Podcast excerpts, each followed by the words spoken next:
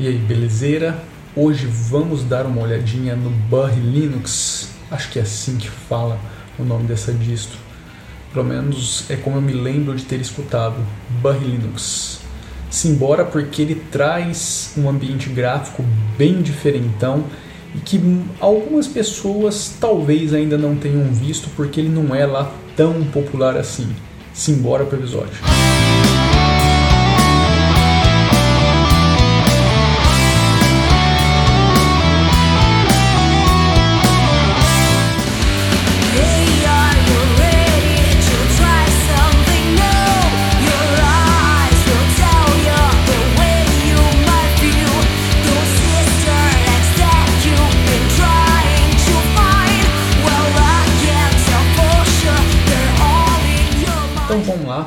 esse novo episódio, onde eu vou falar um pouquinho sobre o Borg Linux, que traz um ambiente gráfico um pouquinho diferente, um pouquinho não, um pocão diferente. Esse ambiente gráfico é chamado de, deixa eu ver aqui, uh, Moksha.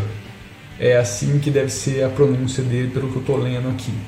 Esse carinha é baseado no Enlightenment 17 Desktop ou Enlightenment 17 Desktop, né, o E17, o famoso E17 de bastante tempo atrás.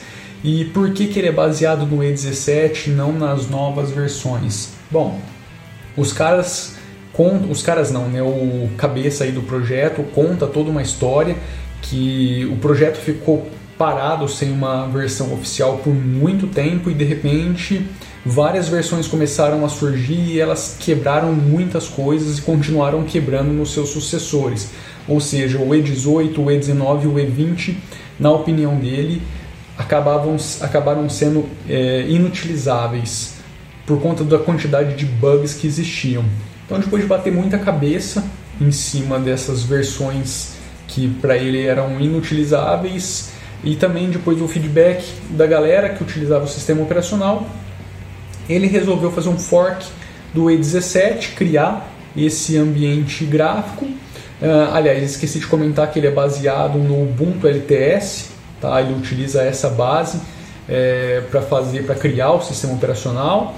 E a partir daí, então, esse novo ambiente gráfico acabou sendo o E17 que ganhou uma nova vida, uma segunda chance e ao longo desse tempo ele vem sendo aprimorado e se eu não me engano pela versão, né, que nós já estamos na 5, isso daqui aconteceu mais ou menos ali na época da versão 3 do Borg Linux, é, ele, eles devem estar trazendo vários backports, na forma de backports, né, vários features das versões mais novas do Enlightenment Desktop.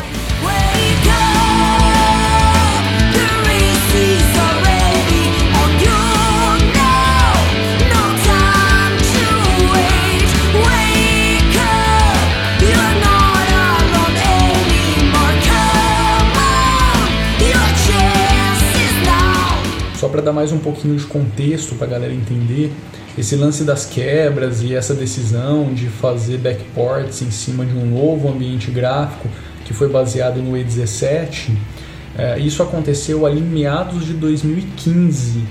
Então a gente já está aí com bastante tempo dessa de todo esse acontecimento.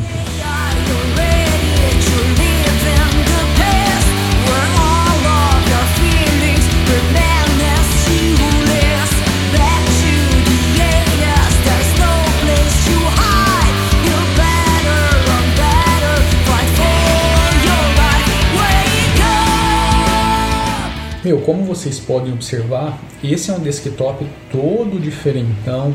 É bem bacana que assim, eu acho que é o ambiente gráfico, o E17, o Enlightenment, ou esse o próprio ambiente dos caras que eu já até esqueci o nome, é, que é um nome difícil de falar. Enfim, uh, ele tem umas transições muito legais, muito bacanas, sabe? Essa, é, é elas são muito fluidas dá a impressão de que o ambiente é muito levinho. De fato, ele é bem levinho, tá? O Enlightenment ele foi feito na época para rodar em máquinas bem, mas bem restritas, com poder de fogo bem pequeno.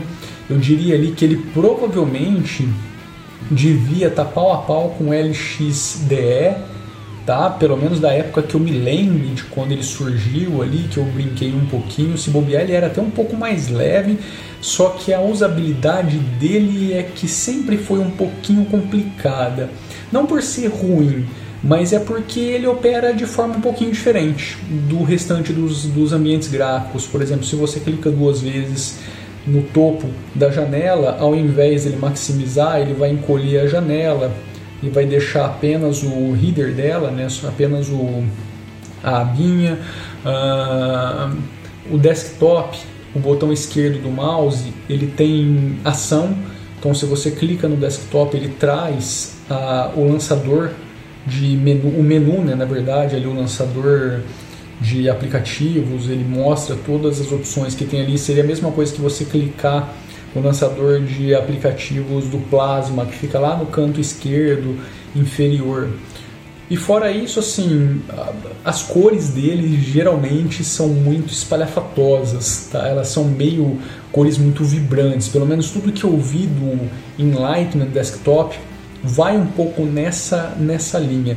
É claro que isso é customizável, mas tudo que eu vi que alguém fez em cima disso é, acabou indo para esse para esse caminho. A impressão que eu tenho é sempre, sempre essa, que as cores são muito vibrantes, tudo é muito vibrante no sistema, tudo é meio neon, tudo é meio esse esquema, tá ligado?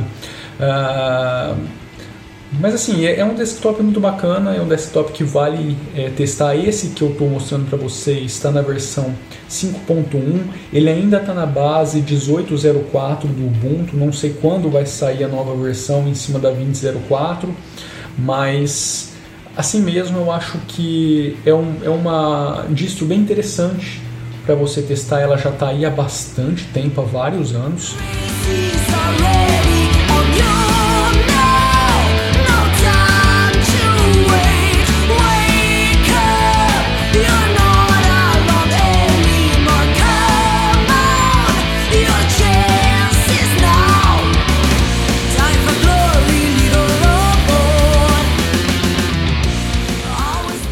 E eu acho que em cima de tudo que a gente vem olhando aqui no canal, talvez sim esse seja um forte candidato para ser outro carinha aí realmente bem diferentão de tudo, tá? de, de tudo que a gente está vendo aqui. Não porque tem um paradigma de utilização completamente diferente, mas é porque tem realmente características muito marcantes que são muito diferentes de outros ambientes gráficos. Como eu falei, a gente está na base Ubuntu, é bem bacana que ele tem a loja de aplicativo deles, não é um software como a gente vê na grande maioria dos sistemas operacionais. Ele vai te jogar para uma interface web no navegador que vem instalado com ele. Aliás, é uma distro bem enxuta, não vem praticamente nada instalado, não tem nem player de áudio. Ele vem com um navegador, um editor de texto simples, tipo um bloquinho de notas e um visualizador de imagem, mais nada, não tem mais nada na distro, é a distro mais limpa. Aliás, o, a ISO dela é 700 e poucos megas, é quase raro você ver isso hoje. Então, assim, ele te joga para a interface web, onde eles apresentam os aplicativos ali para você instalar, você clica em instalar e ele te devolve para o sistema operacional para você pôr a senha. Tem uma animaçãozinha bonitinha, eu estou mostrando aí para vocês a instalação de um pacotinho. Aliás, tem mais uma coisa que vem, que é o Synaptic Package Management, está instalado aqui também, então você poderia fazer as instalações, os aplicativos por ele, mas enfim, é, basicamente são as únicas coisas que vêm dentro desse sistema. Ele é bem chutinho mesmo.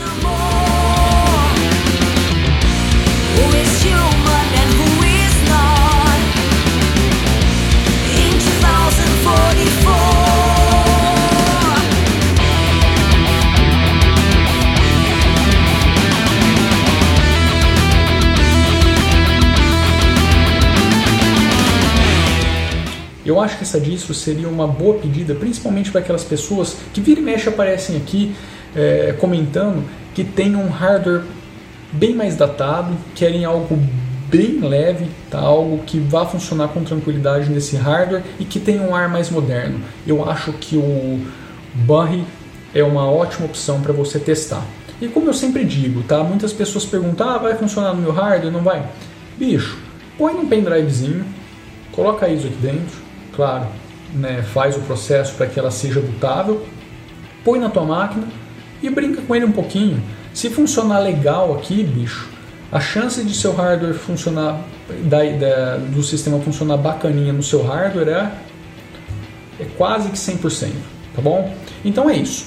Vai lá no site dos caras, baixa ISO se você ficou curioso, testa e depois deixa aí nos comentários o que, que você achou. E se você vem utilizando as versões mais novas do Enlightenment Desktop, comenta aí também para a gente saber como que tá o projeto, como que andam né, as versões mais recentes, elas estão muito bugadas, o que, que seria uma ótima opção para a pessoa que quer ficar em cima dessas versões mais novas, se você souber, deixa aí nos comentários. Beleza? Não esquece de dar aquele joinha maroto, se inscrever no canal e lá no canal musical da Vartroy, porque tem coisa pra caramba nova saindo por aí. Se você tá curtindo o rock and roll que tá rolando aqui, vai lá, vai dar uma forcinha pra gente. Beleza? É isso, um abraço, fui.